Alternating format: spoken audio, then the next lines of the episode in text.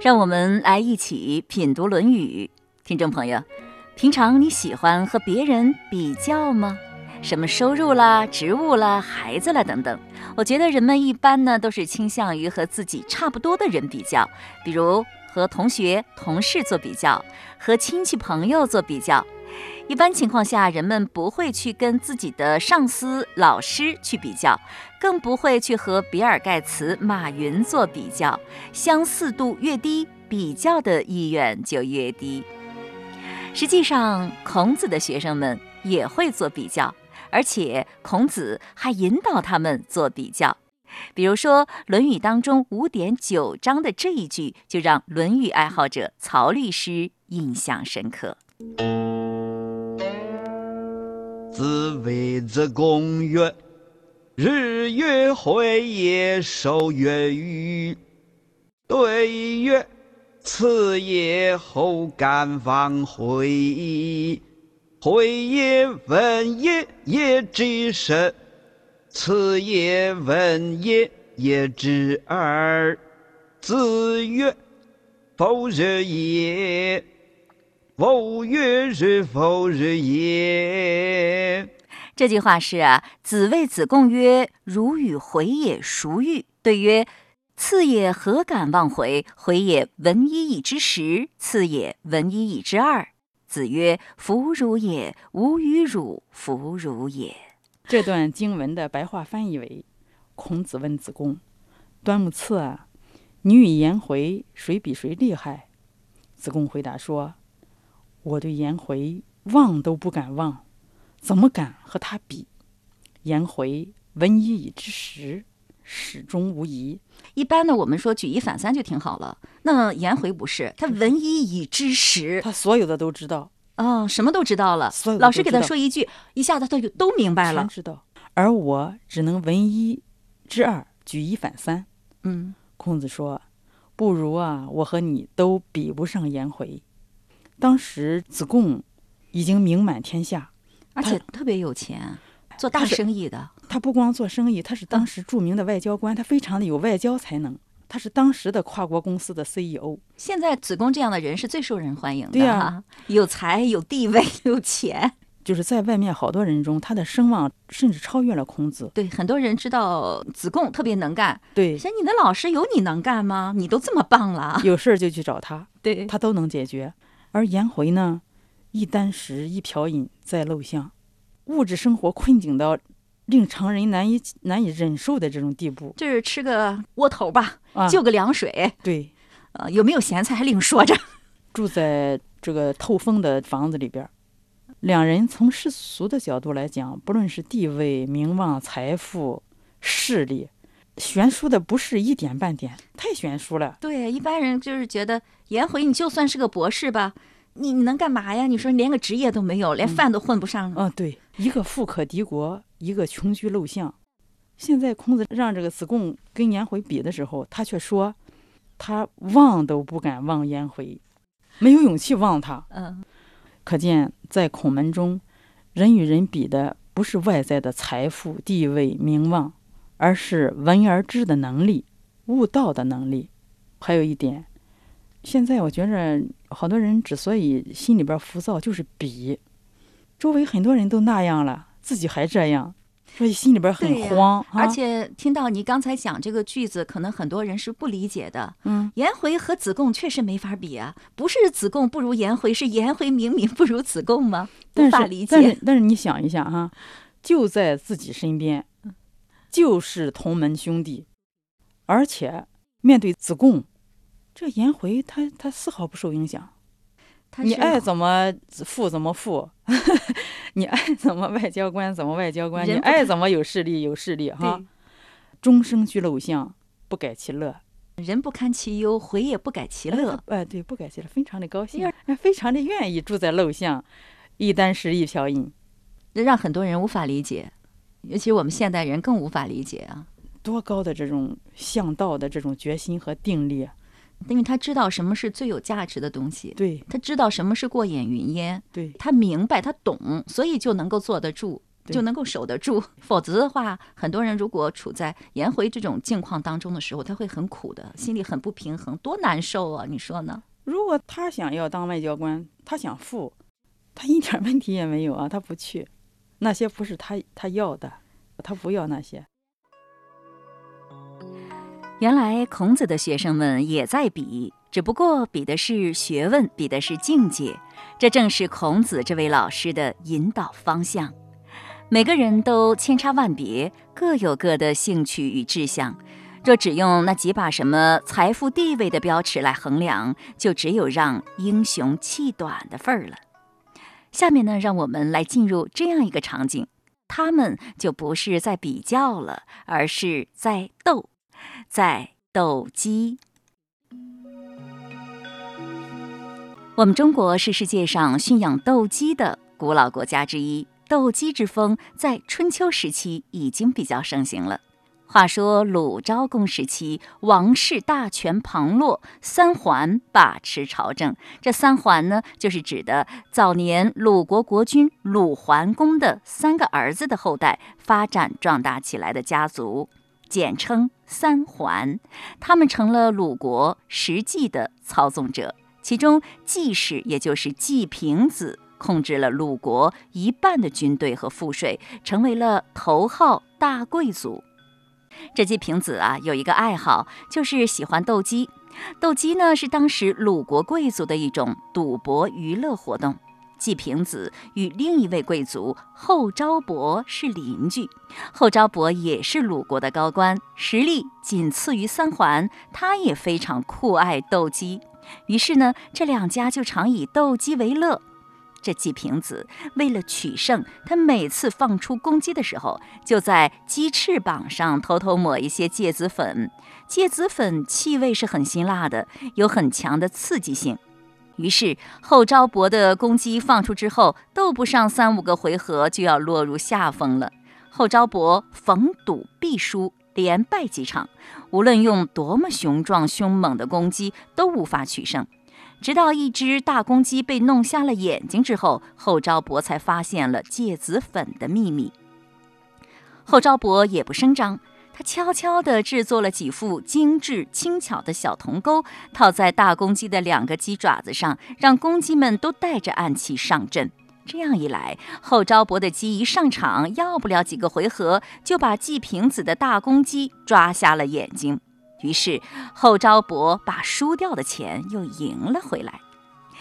这件事儿终于被季氏的家人发现了，于是矛盾扩大。季平子一怒之下。就把后世的房屋土地据为己有，后昭伯当然气不过了，就跑去向国君鲁昭公告状。此时还有一个贵族臧昭伯也在向鲁昭公告状，说季平子太霸道，把臧氏的一个家臣给扣押了。那鲁昭公啊，对季平子的专权早就不满了，一直想搞翻这个季平子，恢复公室的权利。为了铲除三桓，鲁昭公平时也没少下功夫，一直苦于没有机会。现在好几家大臣都对季平子心存不满，就想趁此机会应该联合他们铲除三桓。于是鲁昭公表示支持后世臧氏，下令出兵包围了季平子。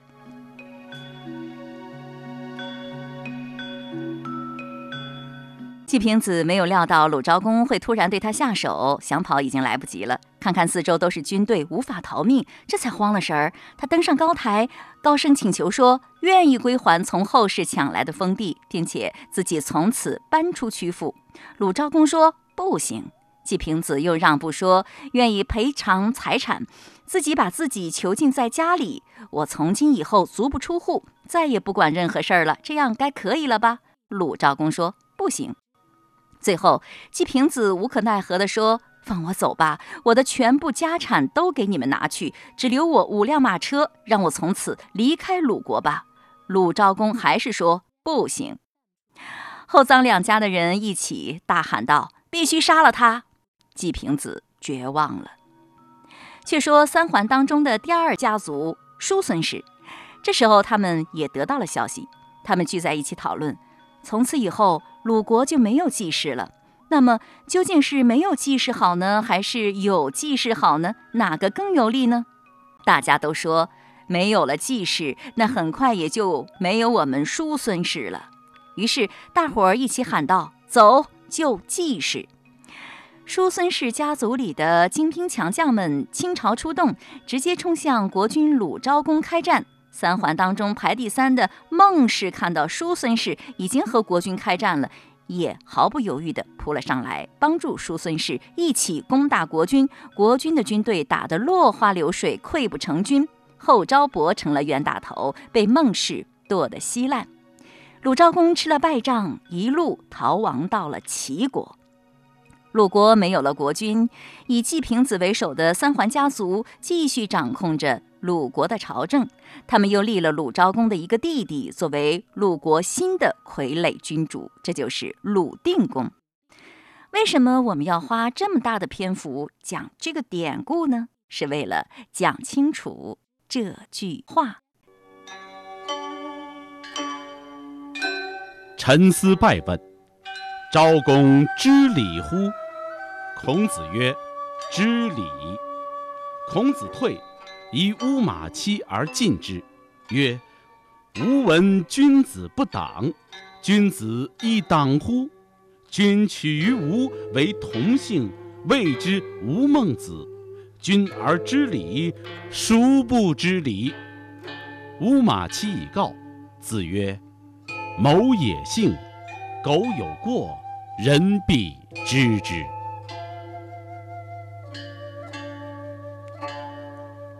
本期节目嘉宾英语乔老师。英语乔先生，山东明鹤国学堂授课老师，师承于台湾知名儒学家唐于龄教授。他早年留学澳大利亚，后对中华文化升起极大的信心，潜心研学，立志传承与弘扬中华文化。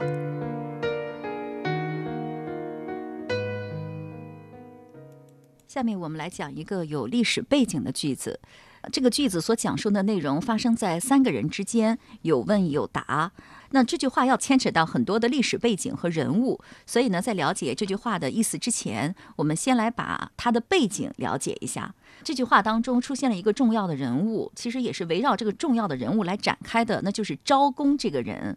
昭公呢，就是鲁国的国君鲁昭公。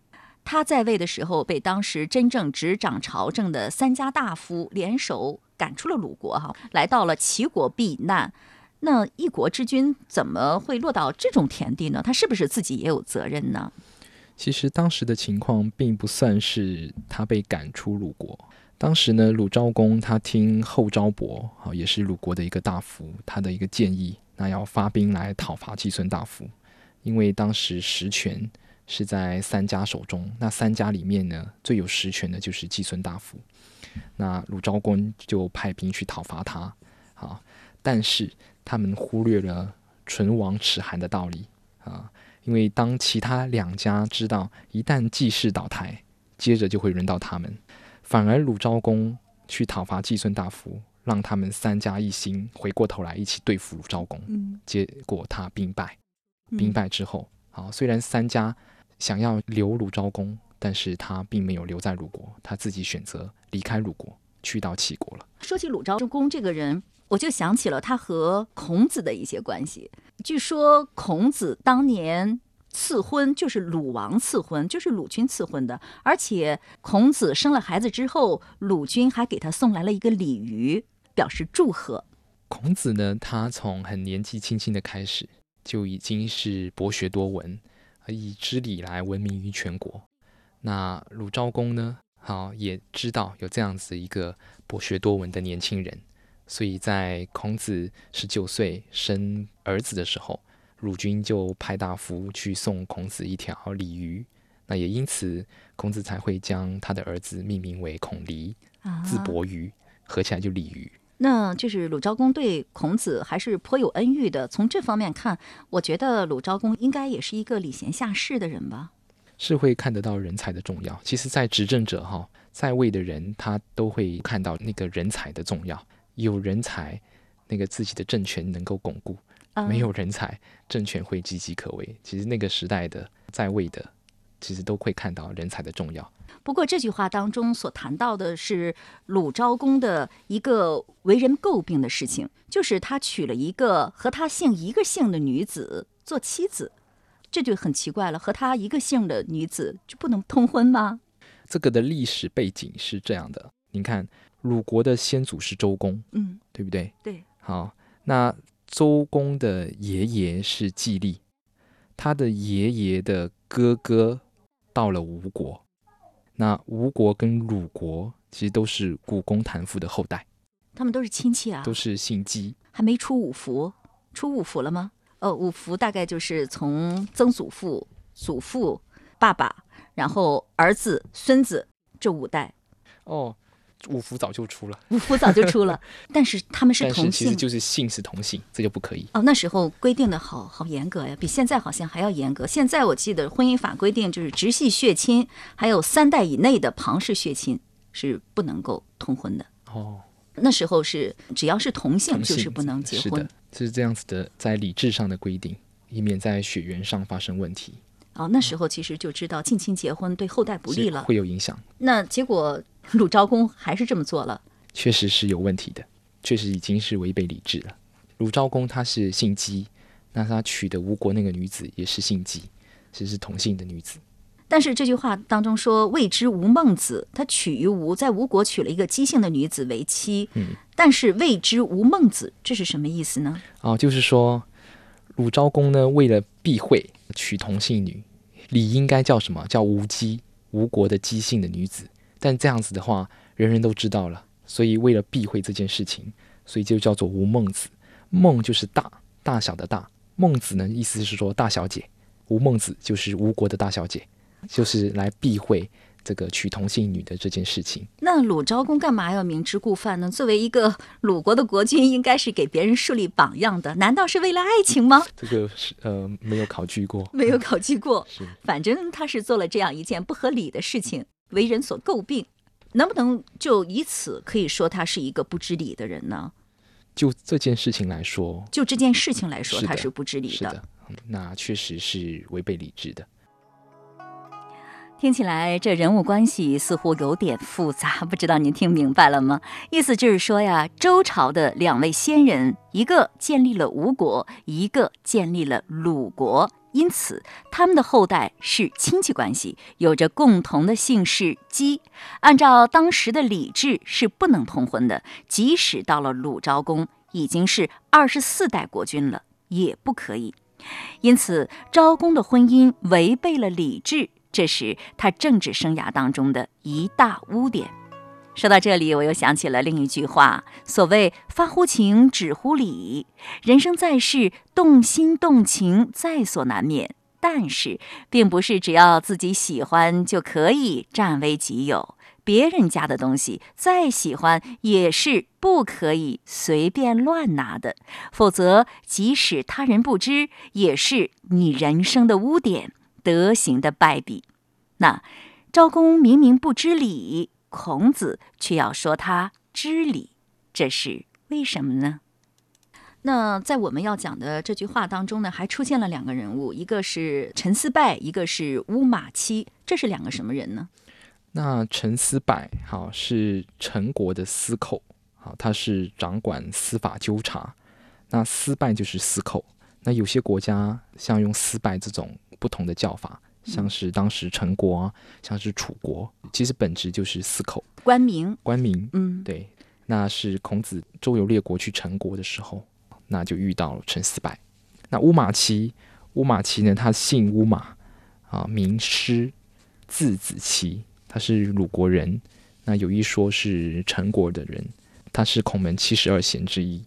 乌马齐呢，跟孔子周游列国之后，回到鲁国，那去治理单父这个地方。单父就是现今菏泽的单县。那这时候他们这几个人的对话是发生在陈国喽。发生在陈国，孔子去陈国的时候，吴马期跟着孔子一起周游列国。周游列国去到了陈国。那么我们刚刚把这个句子当中的几个主要人物给大家简单的介绍了一下啊，下面给大家详细的说一下这句话说的到底是什么意思呢？孔子周游列国到陈国的时候，陈思败就是陈国的司寇，他就问孔子，当面问：“你们国家的国君就是鲁昭公，昭公知礼乎？他知礼吗？”那孔子就回答说：“知礼。”明明是不知礼。当时在历史上，哈，那鲁昭公一个鲁国的国君娶同姓女这件事情很难瞒得住。今天陈思败他问这个问题：“昭公知礼乎？”其实孔子一听就知道他在说什么。实际上是有特指的，即使他没有说出来，他的意思就是这样的。而且陈思拜他的语气上是一个想要借此来羞辱孔子一下的。那我觉得陈思拜太不地道了，这样说话我觉得有点不怀好意，有点不怀好意，想要羞辱一下。因为昭公不知礼的这件事情，很多人都知，他也知道孔子知，那特地来问一个昭公知礼乎？然后请教的又是以知礼闻名于天下的孔子。那今天孔子回答知礼，您觉得假如您是陈思败，您会觉得意外还是理所应当？我觉得。觉得在意料之中吧，因为他总不能在背后说自己国君的坏话吧。今天陈思败哈，你知道他会这么问：“昭公知礼乎？”然后问一个以知礼闻名于天下的孔子，因为赵公明明不知礼，那他是期待孔子回答不知礼哦，借此来羞辱一下，因为这样才羞辱得到嘛，对不对？你的国君不知礼，但殊不知孔子回答知礼。如果是问你这个问题，你会怎么回答呢？哦，我可能没有孔子这个智慧。你可以顾左右而言他呀，把这个问题忽略过去好了。如果忽略过去，您试想那种情况哈，如果今天忽略过去的话，你今天招工娶同性女的这件事情本身已经是众人皆知，你对这样一件众人皆知的事情，在那边顾左右言他，含糊其辞，遮遮掩掩的话，你等于是默认招工是不知礼的人。那这样，孔子就是对昭公的一种维护，维护自己国君的形象。特别今天又是到他国，那对自己国君，即使不知礼，也要说知礼。这就好像我们如果去到外国的时候，好，人家如果问起那我们国家的情况，我们也要说正面的；或者说在外面，人家问起自己父母的情况，我们也要说是正面的。是他自己家庭、妻子、丈夫、孩子的情况，也要多加表扬，树立自己家庭的正面形象。是，此处呢，其实特别是在礼上说，特别作为臣子的，那在对外来讲国君的时候，叫做惠君恶，要避讳国君的恶事。嗯，有维护国家和国君形象的这样一个责任。是的。以上所讲是孔子在陈国时的一段外交经历。孔子虽然是一介布衣，而与他交往的都是各国君王和王公大臣。通过本章，我们知道了孔子在国际舞台上原来是这样维护国体的。在当今社会，我们作为普通人，也已经有了越来越多的和外国人打交道的机会。在这里，孔子为我们树立了榜样，而曾经因为在酒宴当中的胡言乱语而有损国格的毕老爷，为我们提供的是反面教材。朋友们，今天我们谈别人是为了观自己，好好想一想，在这方面我们自己做的还好吗？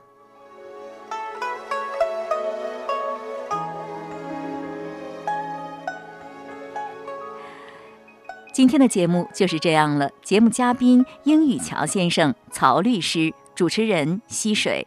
品读《论语》已经上载山东经济广播手机客户端，欢迎您在经典栏目当中查找收听。下周日同一时间再会。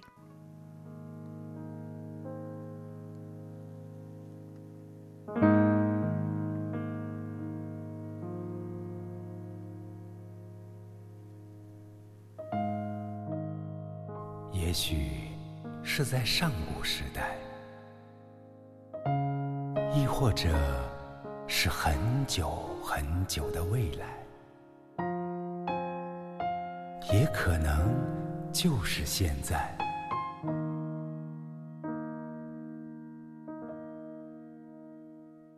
有这样的一些城邦和村落。那里的人们奉行大道，和睦相处。老人们可以安享天年，孩子们都会得到良好的教育。就算是身有疾病的人、残障的人、孤独的人，也都能够得到很好的照顾，而不会被遗忘和抛弃。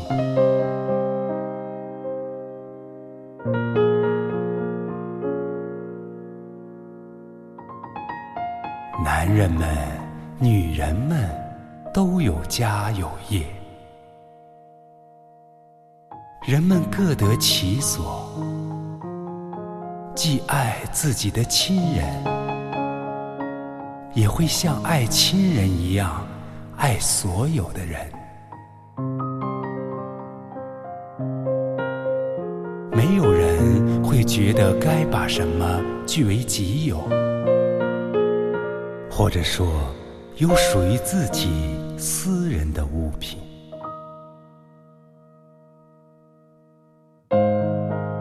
只要有需要做的事情，就一定去做。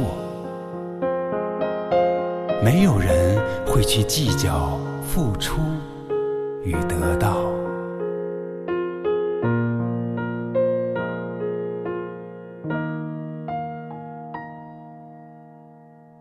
那是一个怎样的世界？是一个理想国吗？没有贪婪，没有争斗，而这一切又是那么自自然然，好像这本来就应该是我们生活的世界，和睦、和谐、和平。